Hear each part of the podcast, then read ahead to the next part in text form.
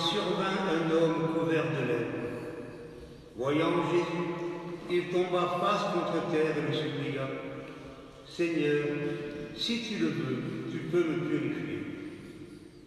Jésus étendit la main et le toucha en disant, Je le veux, sois purifié. À l'instant même, la lèpre le quitta.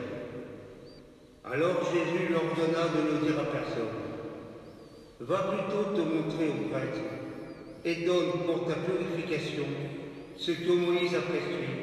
Ce sera pour toi un témoignage. De plus en plus, on parlait de Jésus.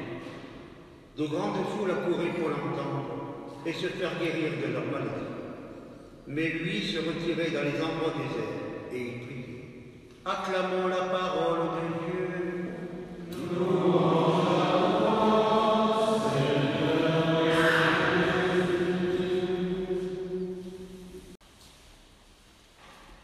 Parfois, on dit de quelqu'un, il manque comme il respire. Ce n'est pas un compliment. Et c'est, il dit ce qu'il arrange. Il n'a pas ce sens, ce respect de la vérité. Lui, Jésus, il prie comme il respire. Ça, c'est beaucoup mieux. Il vit en communion permanente, continuelle avec son Père. Le Père et moi, nous sommes un. Et tout ce que le Père fait, le Fils le fait, et nous en avons l'illustration dans la page d'évangile que nous venons d'entendre. Si tu le veux, tu peux me purifier, je le veux, sois purifié. Cette communion à son Père dans l'Esprit Saint, et c'est le témoignage de Dieu dont parle Saint Jean dans la première lecture.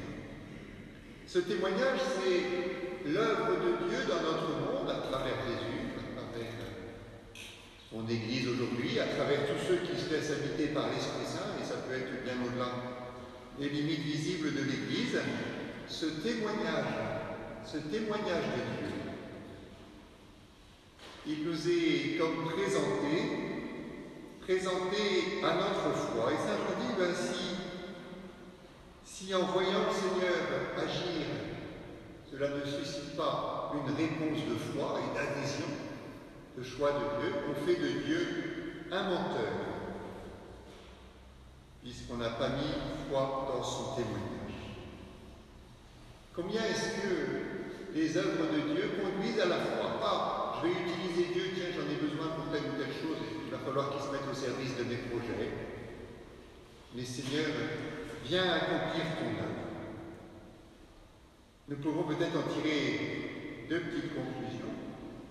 La première, c'est notre regard sur l'œuvre de Dieu en train de s'accomplir en ce moment. Est-ce que nous savons repérer le témoignage de Dieu dans notre vie, dans notre ministère, dans notre paroisse, dans nos frères et sœurs chrétiens, dans leur vie Ce témoignage qui conduit à la foi, avec euh,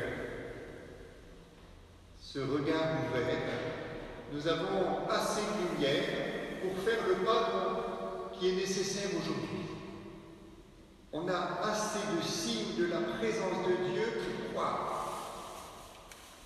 Est-ce que nous savons accueillir ces signes? Et comment est-ce que cette œuvre de Dieu qui s'accomplit nous provoque à la foi? On dit, mais oui, le Seigneur est à l'œuvre, je n'ai pas toutes les garanties, non.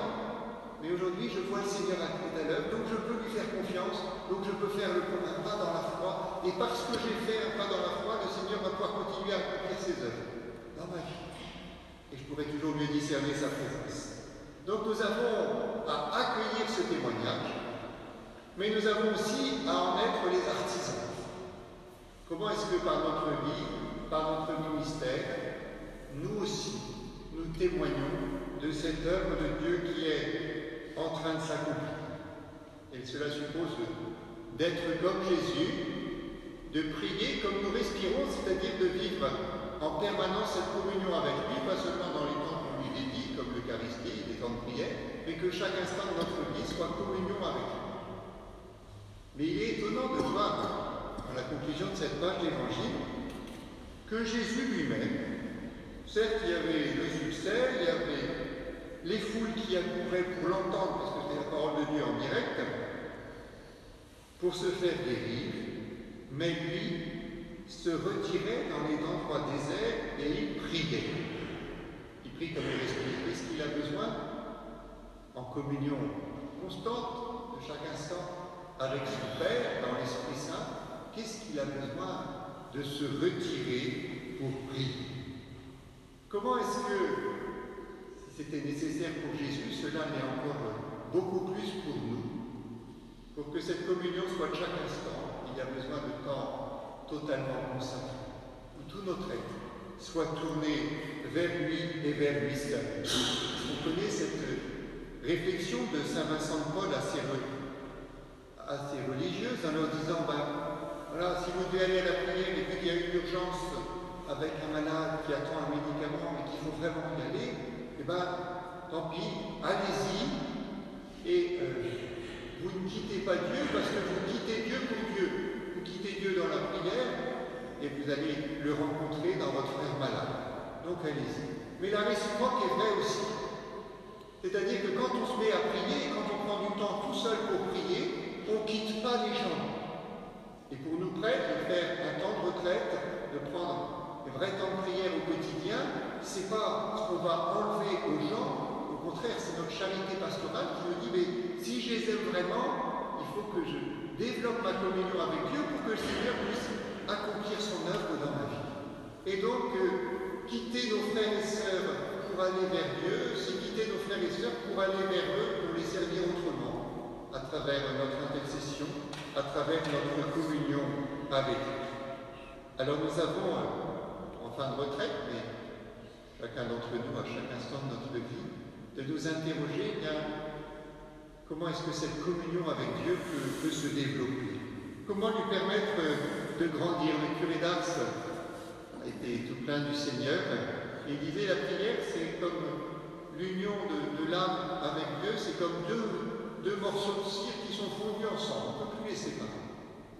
Et alors ensuite, si les choses sont bien soudées, le Seigneur accomplit son œuvre, mais en même temps, ça a sans cesse besoin d'être renouvelé.